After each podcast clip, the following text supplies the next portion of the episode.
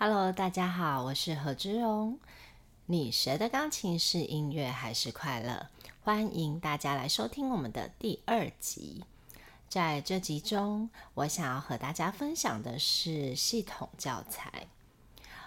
呃，在台湾，很多老师都喜欢用系统教材来帮嗯学生上课。那在钢琴的部分呢，我们常常会听到的是像艾佛瑞、克勒佛、芬贝尔。福乐等等，就是还有蛮多的可以供老师选择。我自己本身是比较喜欢选择就是美国的系统教材。那它通常呢会区分为有钢琴教本、钢琴技巧、钢琴表演或者独奏，还有钢琴乐理。那有的。还会有视奏，还有听音的一些辅助的本子，这样。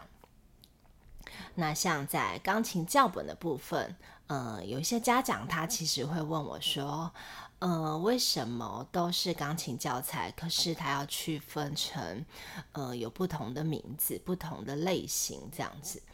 那我通常就是会把它举，呃，譬喻成，假设我们今天在学。国语课、国文课，那如果说钢琴教本就比较像国文课本，那钢琴的技巧呢，就比较像学生还在写生词，他在呃写生字的这些这些练习。那如果是钢琴表演或独奏呢？我觉得就是说，呃，他会把这些生词或是生字或者是成语运用在他的写作上面，所以钢琴表演或者独奏比较像，好像呃你在写作文或者在写一个句子。好，那再来就是乐理的部分呢，就好像你在练习写考卷。好，它会有一些题目呢，会让你必须借由题目的学习，呃，借由写作题目，再去反复的，呃，对，呃，对乐理呢有所认识。所以呢，我觉得我还蛮喜欢使用系统教材的，除非你的孩子他就是已经设定好目标，他接下来要去念音乐班。呃，或者是说我们有一些嗯比赛的规划，或者是检定的规划，要不然普遍的孩子，我还是会让他选择就是系统教材。那我刚刚有说，呃，系统教材分类很多种，那我自己是偏爱选择比较偏向美国的系统教材。那为什么会这样子呢？因为我发现啊，在美国的系统教材里面呢，嗯，它会放入很多就是爵士乐的部分，像爵士乐是他们的文化资产，所以呢，我觉得他们从小应该就已经有接触到爵士音乐的类型。那你们知道吗？其实幼儿在五岁左右，大致上他的听音能力已经可以发展出他能够分辨一些简单的曲式，呃，还有音乐类型，还有和弦的进行。所以啊，如果说我们在他五岁这个阶段，甚或者呃启蒙的这个阶段呢？我们就开始让他有一些不一样，呃，音乐类型或者面向的学习以及吸收。其实这对他未来的创造力，还有他对音乐的想象力是可以更丰富的。所以呢，我偏爱用美国系统的教材。嗯，那在使用的过程中呢？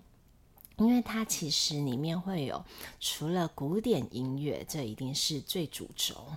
那它偶尔会加入一些偏向有拉丁元素的节奏，还有一些像布鲁斯蓝调音阶的东西在里面。嗯，那我认为如果我们的授课老师啊，他有这样子的能力，可以区分这些音乐类型，那也了解这些风格的差异，他就可以带领学生，呃，在弹奏这些曲子的时候呢，拥有就是呃对不同音乐风格的掌控能力，还有辨识的能力。